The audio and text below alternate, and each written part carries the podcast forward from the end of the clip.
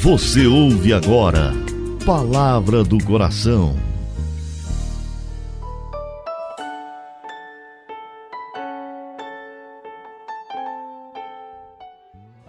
Em nome do Pai, do Filho e do Espírito Santo. Amém. Meu Senhor e meu Deus, eu creio firmemente que estás aqui, que me vês, que me ouves. Adoro-te com profunda reverência. Peço-te perdão dos meus pecados e graça para fazer com fruto esse momento de oração. Minha Mãe Imaculada, São José, meu Pai e Senhor, meu anjo da guarda, intercedei por mim.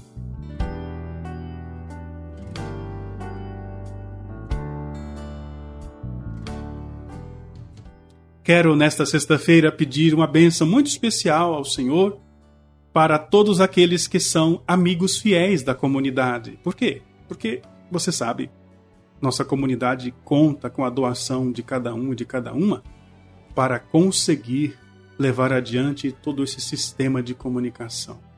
Nossa rádio não tem propaganda comercial.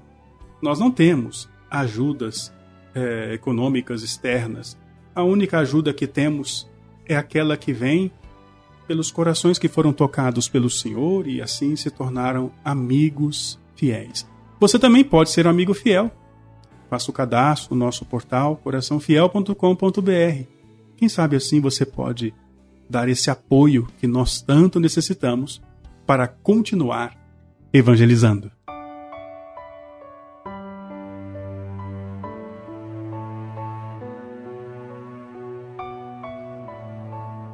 Continuamos as reflexões a partir do mistério que estamos contemplando. Lembre que 25 de dezembro, Natal, depois celebramos a Epifania do Senhor diante da visita dos Reis Magos, e, e assim encerrando o período do Natal com a festa do batismo do Senhor, eh, ficou resumido uma parte, um período da existência humana de Cristo. Mas nós podemos aqui, por meio daquilo que colhemos da Sagrada Escritura, meditar em alguns mistérios que aconteceram antes mesmo da vida pública de Cristo. A sua infância, a sua adolescência, a sua juventude. Quero conversar com você hoje sobre, por exemplo, aquele momento em que o anjo aparece em sonho a São José e lhe dá a ordem: Levanta-te, toma contigo o menino e sua mãe e foge para o Egito. Olha só que situação. Jesus apenas nascido é perseguido de morte. Quem é esse Herodes? Ele é a personificação de todos os pecadores miseráveis, que vendo Jesus apenas renascido na própria alma por meio do perdão, novamente o perseguem até a morte, voltando ao pecado. Parou para pensar nisso? Depois da confissão, quando o sacerdote, erguendo a mão ungida, dá absolvição de todos os seus pecados, é como se Jesus renascesse da tua alma.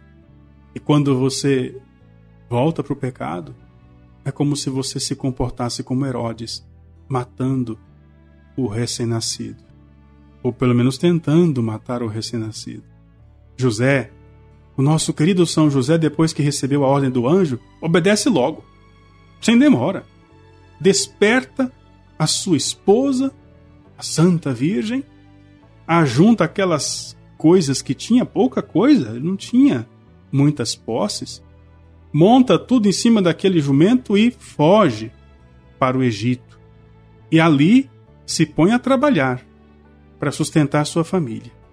A Virgem Maria, imaginemos, pega aquela faz aquela trouxa, pequena trouxa de panos, estava à disposição do menino Jesus, sobe sobre aquele jumento, com a criança no colo, beija-lhe os pés, e quem sabe Nossa Senhora ali derramou alguma lágrima. Ó oh, meu filho, teria dito Nossa Senhora. Ó oh, meu filho e meu Deus, acabas de nascer e de vir ao mundo para salvar os homens, e já os homens vão procurar matar-te. É, imaginemos Quantas lágrimas nos olhos de José e de Maria! Porque o anjo foi claro: foge, porque Herodes quer matar o menino. Os pais de Jesus sabem da sanha diabólica que tenta assassinar o bebê. Podemos imaginar quais foram as ocupações daqueles santos viajantes rumo ao Egito durante a viagem. O que será que eles conversavam entre si? Certamente nada que não fosse a respeito de Jesus, sua paciência, seu amor. Com certeza os ânimos de José e Maria estavam à flor da pele. Mas quando contempla o menino que sonha, que dorme, placidamente, os pais de Jesus alcançam o equilíbrio. Aqui aprendemos uma lição. Todo sofrimento é doce quando olhamos para Jesus que sofre. Quando nossa alma se torna sócia, amiga de Jesus, destes dois santos, Maria e José, exilados, padecendo uma viagem tão dura, longa, incômoda, peçamos a intercessão da Sagrada Família para suportar as fadigas do nosso dia a dia. Sabe-se pouco a respeito dessa viagem. Mas até chegar ao Egito, quantas noites teriam passado no deserto? Onde teriam reclinado o menino Jesus? Onde a Sagrada Família dormiu? Na terra nua, no, na areia, ao, ao relento? O menino chora. E também Maria e José choram de compaixão. Quanta fé! Quem não haveria de chorar ao ver o Filho de Deus, uma criancinha, pobre desamparada, a fugir pelo deserto? Mistério. Mistério do amor de Deus. Oremos.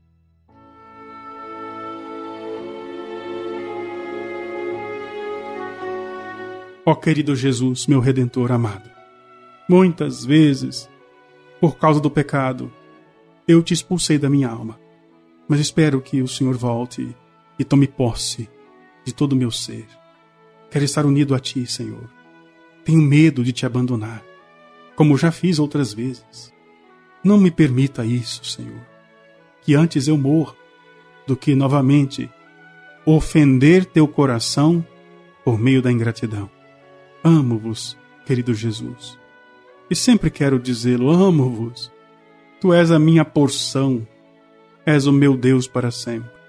Querido Jesus, sois infinitamente bom e digno de ser amado. Fazei-vos amar de tantos pecadores que vos perseguem. Dai-lhes, Senhor, luz. Fazei que reconheçam o amor que lhes tendes dedicado, o amor que mereceis. Ó Maria, Virgem Santa, minha mãe, minha boa mãe, companheira dos sofrimentos de Jesus, ajudai-me a trazer e guardar sempre o vosso Filho em meu coração, tanto na vida como na morte.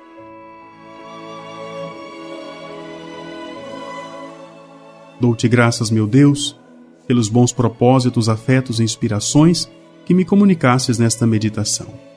Peço-te ajuda para pô-los em prática. Minha Mãe Imaculada, São José, meu Pai e Senhor, meu anjo da guarda, intercedei por mim. Que assim seja em nome do Pai e do Filho, do Espírito Santo. Amém.